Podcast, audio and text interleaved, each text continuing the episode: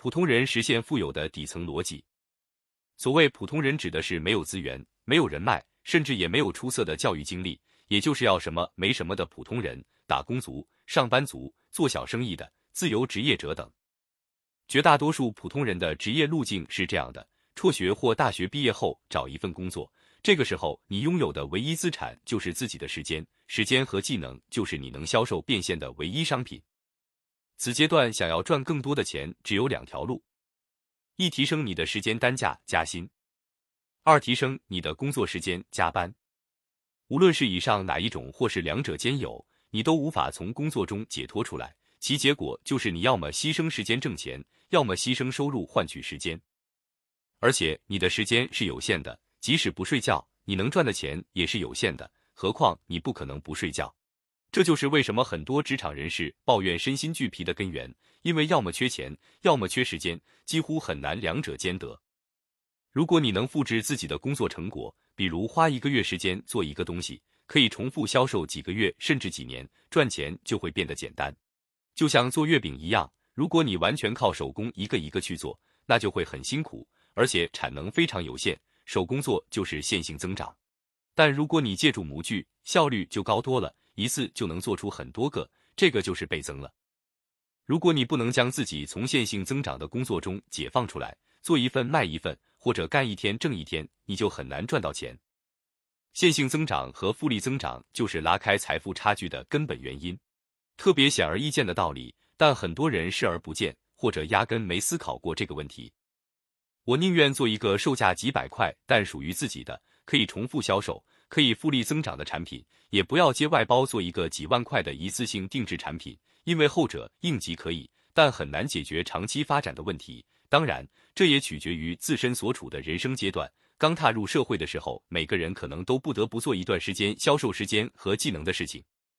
只有你开始拥有能够降低边际成本的商品后，赚钱才会越来越轻松。降低边际成本的意思就是，你可变现的商品销售的越多，成本越低，而不是成本随销售额成正比例增长。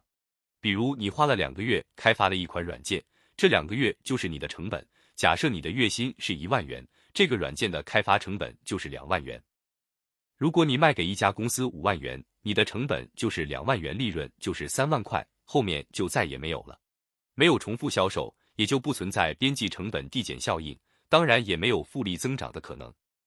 换个思路，同样的产品，你定价每个用户二百元，如果能卖给一万人，人均成本就只有两块钱，利润则变成了一百九十八元。卖的越多，成本就越低，利润也就越高。在这个过程中，成本在递减，最后成本可以低到几乎为零，利润甚至可以高到百分之九十九。除非做到边际成本递减，否则你很难赚到大钱。微软公司就是边际成本递减的典范。一次开发的软件，它可以重复卖给数亿人，所以它能够成为世界首富。除了软件，网站平台也是实现边际成本递减绝佳的模式。比如某宝、某东、某团、某滴、某度，无一不是这种模式。增加一个客户和销售，无非就是添加一个账号而已。随着这个账号增加的成本几乎为零。可以说来一个就是净赚的，所以福布斯富豪排行榜上前五都是互联网，因为互联网虚拟商品的属性具备天然的边际成本递减的条件，无非就是复制、复制、复制，互联网无限的复制，将边际成本递减发挥到了极致。如果说这个时代还有什么生意是暴利的，毫无疑问非互联网莫属，它比房地产暴利一百倍不止，房子还需要钢筋水泥、土地和人工，互联网需要什么？除了技术、时间和少量的硬件投入，就没别的了。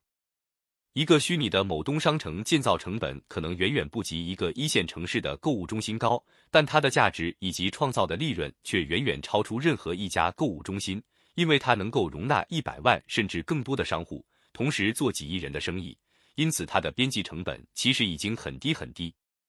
有些企业看上去流水很高，但实际上利润少得可怜，因为成本实在太高。稍有不慎，最后会被成本拖入深渊。如果你明白了边际成本与利润的关系，你就会很清楚自己做的事情哪些是有价值的，哪些是毫无意义的。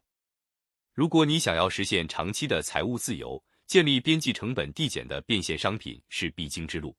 但凡能填饱肚子，就将所有余力投入在寻找和打造这个系统上。否则你永远无法挣脱时间和金钱的泥潭。你也许并不知道眼下有什么能够实现边际成本递减和福利增长的生意，但当你有了这个概念，至少你能后区分自己目前所做的事情是不是具备这样的条件，并且你会开始带着这样的放大镜去关注身边的各种模式和机会，判断他们是否具备这样的条件。最终有一天你会找到它，而且大概率你能做好它，因为这是不确定中的确定。要做到这一点并不难，难的是有这种意识，并且坚持寻找的过程。